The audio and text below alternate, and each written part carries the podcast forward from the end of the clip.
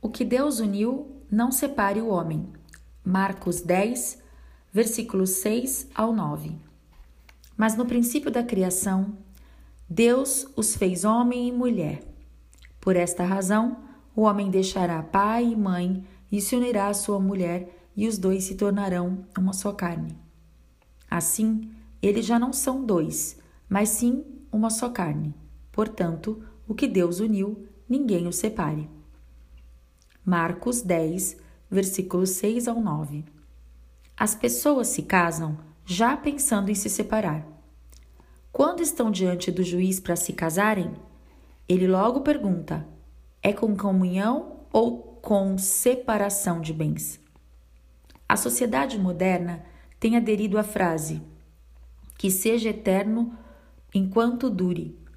Porém, Jesus disse: eu lhes digo que todo aquele que se divorciar de sua mulher, exceto por imoralidade sexual, e se casar com outra mulher, estará cometendo adultério. Mateus 19, verso 9. Portanto, concluo que as escolhas que você fez na vida é de sua responsabilidade, inclusive permanecer casado. Outra coisa interessante é que ninguém que se casa leva junto consigo o manual de um casamento feliz. Por esse motivo, muito daquilo que a gente aprende no casamento é através dos erros, tentando acertar. É lógico.